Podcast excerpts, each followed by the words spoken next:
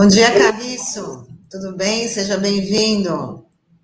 Bom dia, Tânia. Bom dia, Douglas e Sandro. Bom dia, ouvintes internautas da RBA Litoral. Bom dia, Carriço. Túnel, ponte ou Zeppelin? é, eu estava fazendo umas contas aí, a primeira vez que falaram em túnel de ligação entre Santos e Guarujá foi em 1906.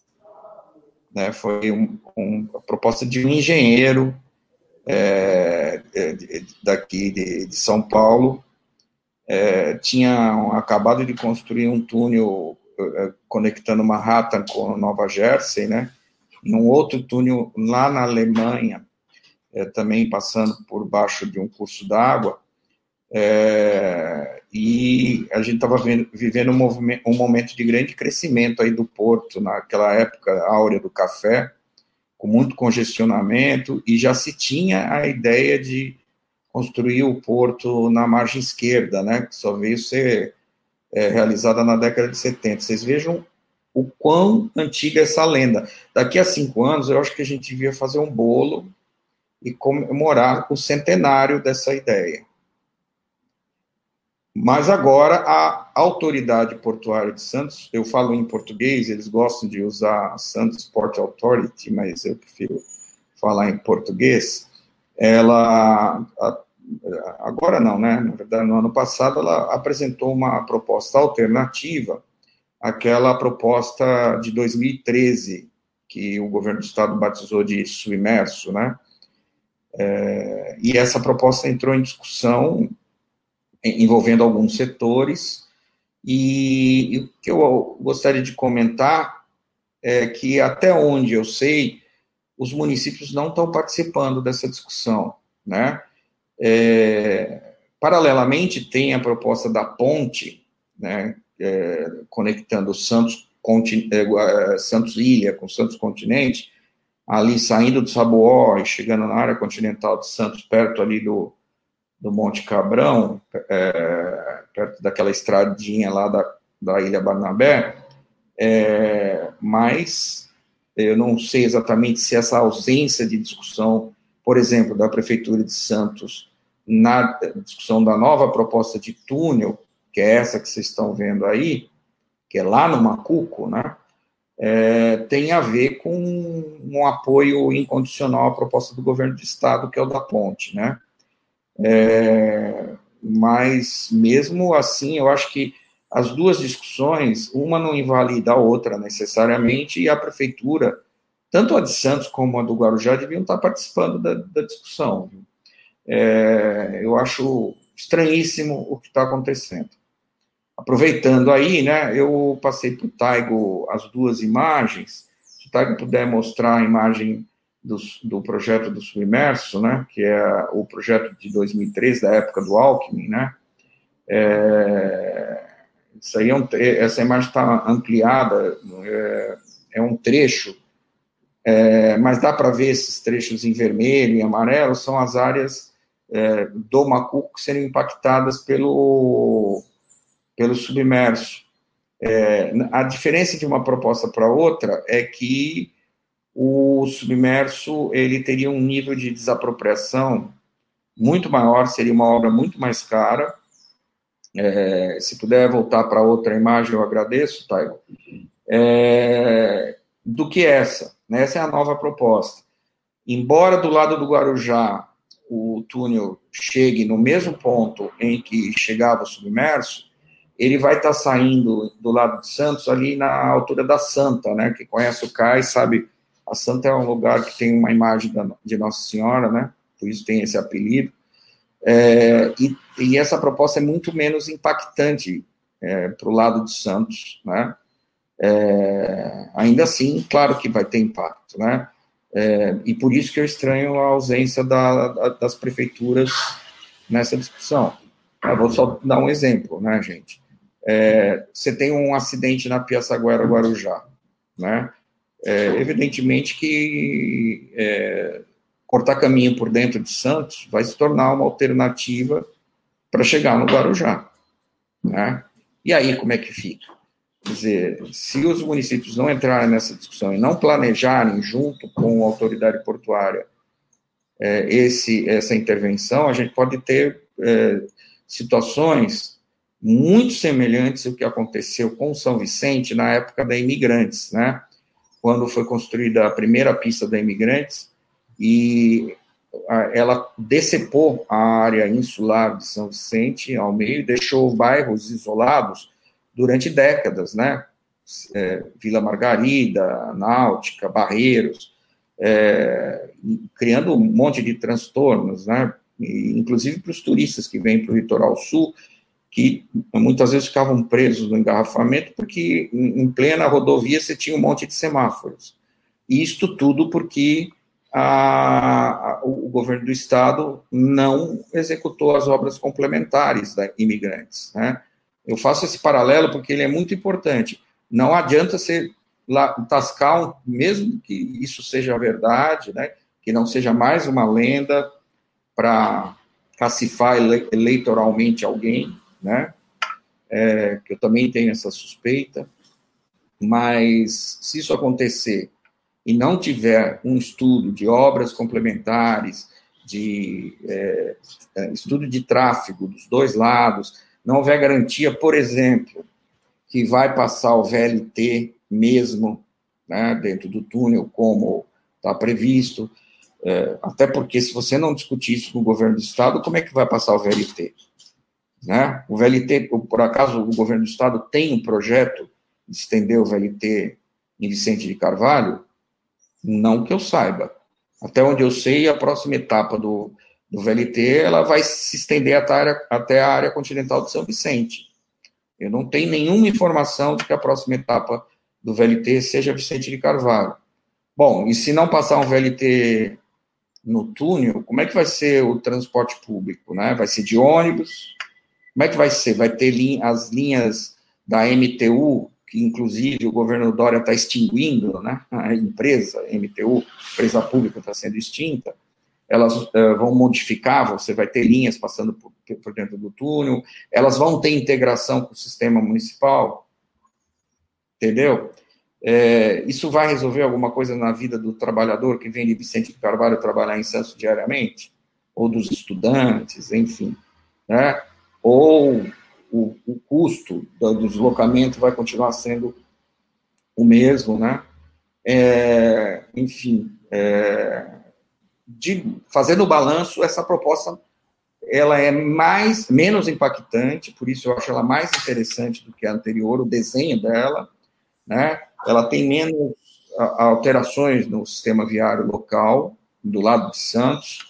É, do lado do Guarujá, ela atravessa a, aquela área da comunidade lá da Prainha, Marezinha, também isso precisa estar associado a investimentos né, no campo da habitação.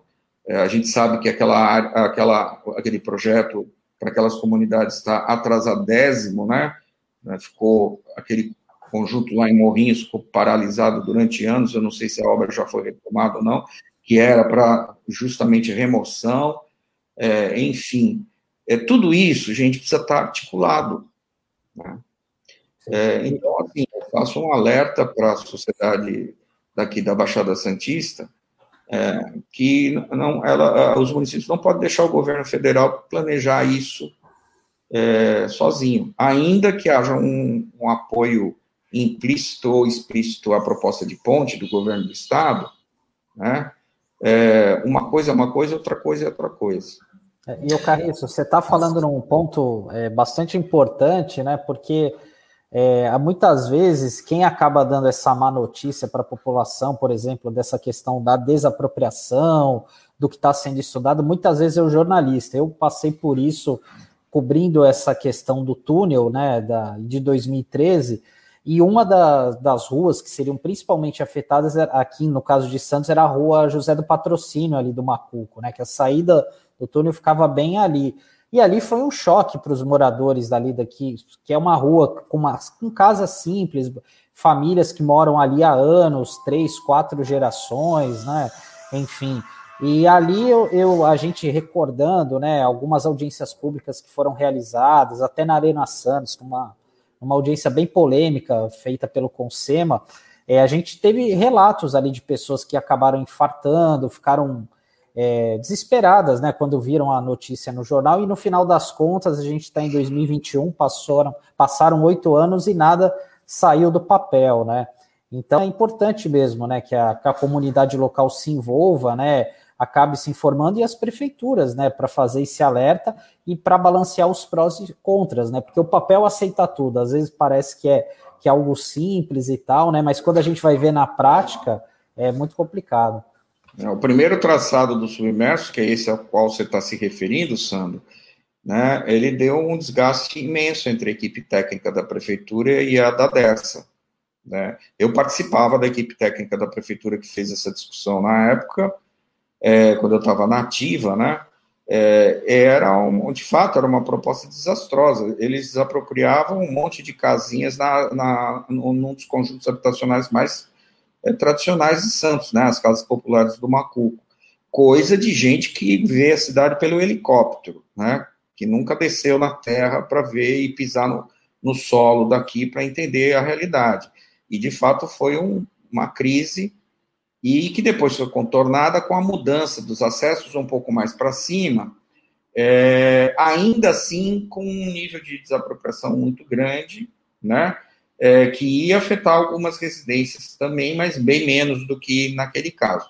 Agora, esse é, traçado novo apresentado pela autoridade portuária, ele é muito interessante, porque praticamente você não tem desapropriação alguma mas ele vai descarregar o trânsito na Senador Dantas, ao lado da estação final, lá da garagem final do VLT, né? O que é estratégico, de fato, se você quiser engatar o VLT. E os estudos é, de, inclinação de rampa que eles estão fazendo é, é, dariam condições do VLT trafegar por dentro do túnel, né? Mas a gente sabe que os timings não batem. Gente, olha, só para é, só para é, exemplificar, na época, a MTU e a Dersa, que são duas empresas estaduais, não se conversavam. Né? Isso foi uma coisa até que eu digo constrangedora para nós técnicos da prefeitura, porque o pessoal da Dersa tratava do submerso ignorando que a MT, é, ignorando o modo de dizer, mas assim, não dando muita importância para o fato de que a MTU estava, naquela época, construindo o, o, o, o VLT e a Estação Porto, né, que é o final do, do VLT. Né, maluquice. Imagina agora, né, envolvendo governo federal e governo estadual, cujos líderes máximos andam às turras, né, por é, motivos eleitorais, né, é, e no meio disso, né, a, a, na, na, luta do Rochedo e o mar, os municípios são os mariscos, né? Ficam ali no meio, e eu acho que se eles não se movimentarem, eles vão ser é, prejudicados. É, Carriço, só uma pergunta. O estágio em que isso se encontra, evidentemente, não se cogita ainda dos estudos de impacto de vizinhança, ou você tem alguma informação sobre isso? Não, ainda não, porque na verdade é o seguinte: é, esse desenho que eu te mostrei é o que a gente chama de é, projeto funcional, né? É uma, vamos dizer assim, uma primeira aproximação, e agora o, a autoridade portuária pretende fazer um, um chamamento para doação de projeto, né, da parte interessada, das partes interessadas, é, para aí sim é, fazer o estudo de viabilidade é, econômica e, e, ambiental e poder começar a parte a partir daí a, aí sim a parte de licenciamento. Que é onde é, vai entrar, que é onde vai entrar toda essa participação da sociedade que você a qual você se refere né? Sim. E eu lembro que a lei, por exemplo, em Santos, que eu conheço bem a lei de Santos, eu não conheço a do Guarujá, eu não sei se Guarujá tem lei de impacto de vizinhança, mas a lei de impacto de vizinhança de Santos fala que quando o projeto for é, de responsabilidade do poder público, seja lá de que esfera for, né, e ele tiver EIA-RIMA, e no EIA-RIMA for tratado dos impactos de vizinhança, o estudo de impacto de vizinhança é dispensado. Entendeu? Então, é mais uma razão para os municípios participarem do processo.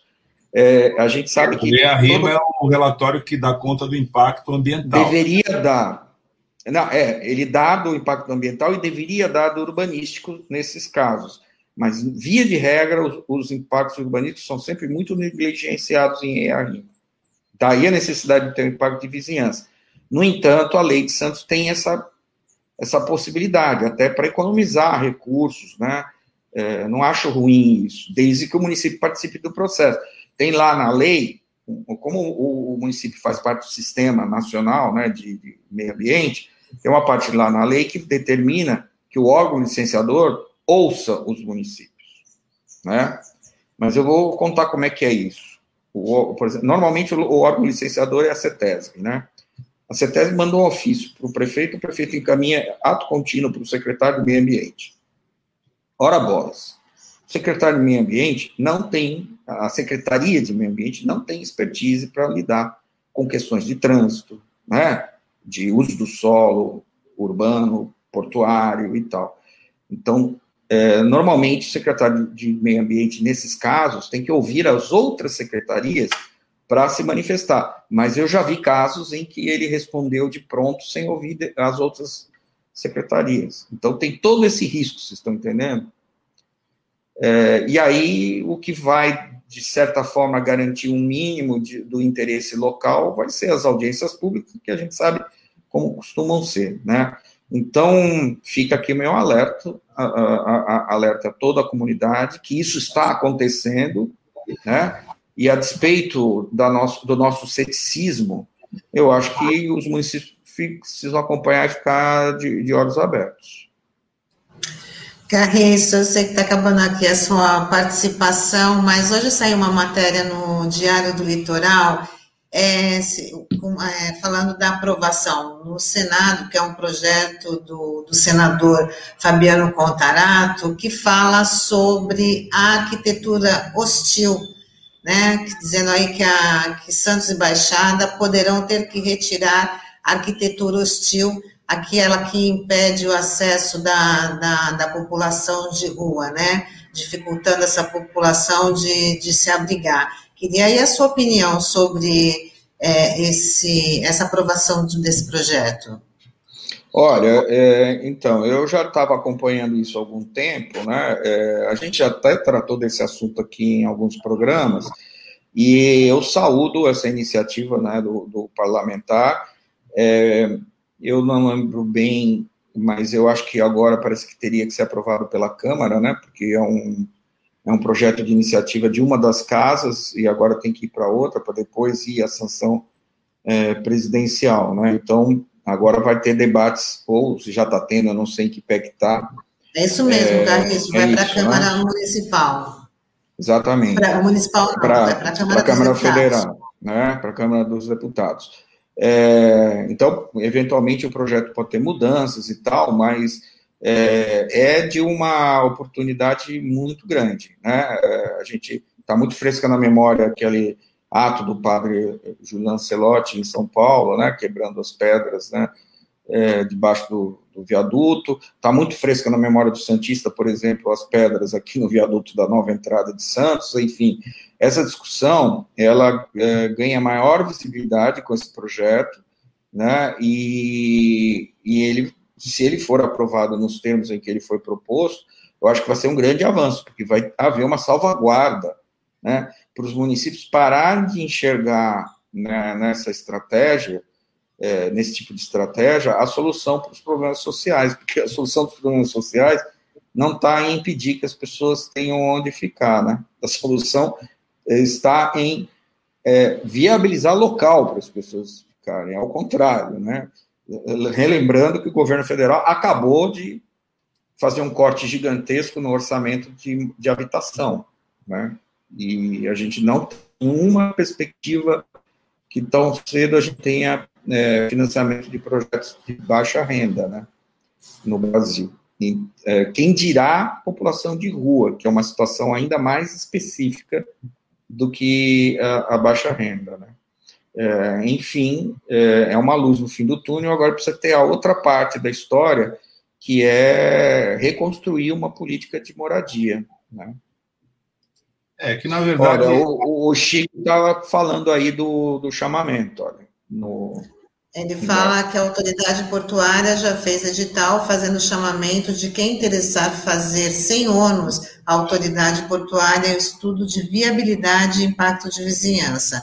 O vereador Adson Júnior defende que a prefeitura solicite a área para o município, sendo que a obrigação de fazer o restauro é da autoridade portuária por força do TAC, é o termo de ajuste, como é? O TAC, o que, que é mesmo? Termo de ajuste de conduta.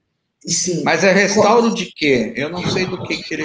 Acho que é dos restauro... armazéns 1 ao 8 que ele está falando. Ah, não, é, então isso é outra, outra é, história, não tem a ver com túnel, né? Nem, nem, nem com a matéria que anteriormente a gente estava comentando. Uhum. De qualquer maneira, está é, aqui a Cidinha dizendo que sempre me incomodou o que alguns comércios fizeram para não permitir o abrigo de moradores em situação de rua, desde pregos até taxões cortantes.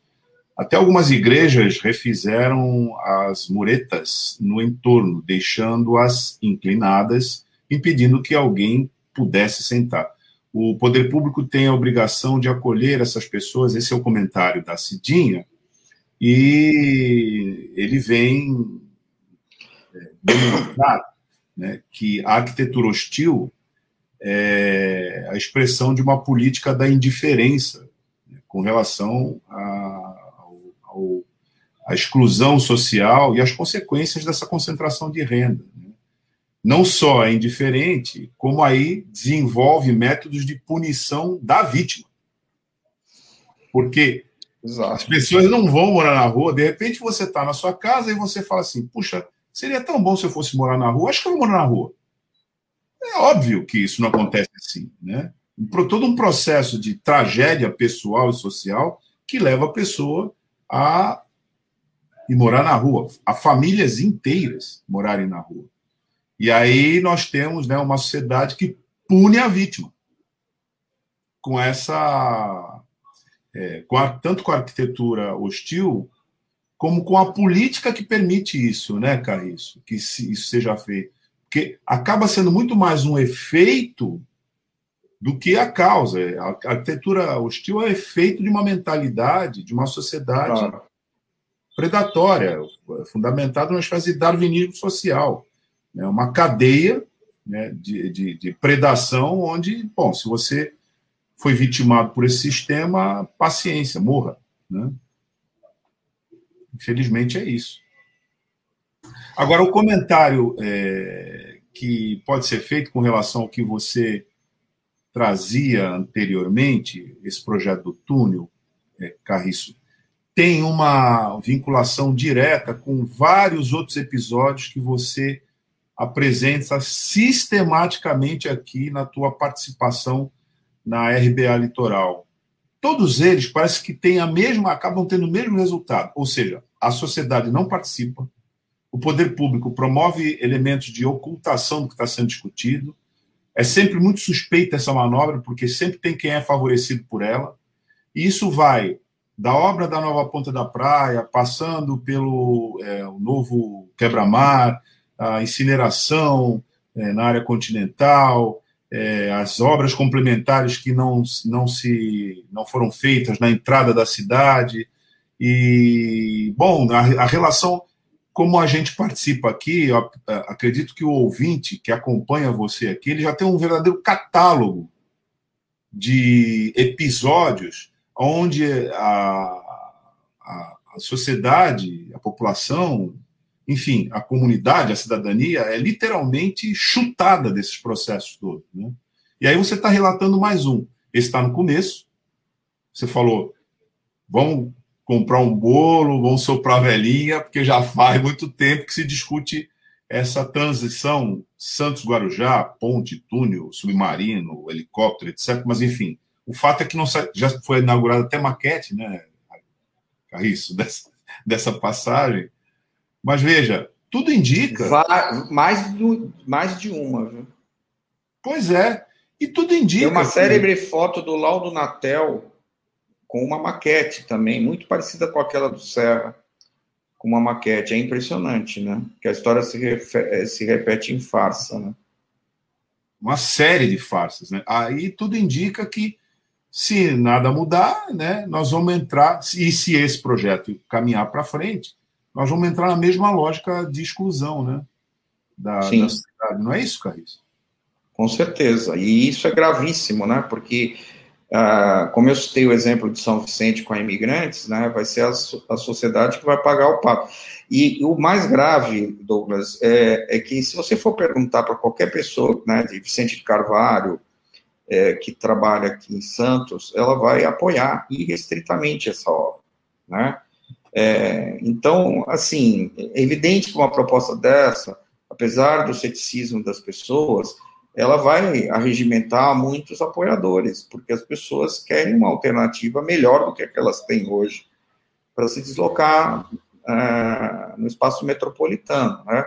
É, no entanto, e aí isso cria mais embaraço ainda para a gente discutir é, o planejamento das ações, as, as obras complementares, enfim, né?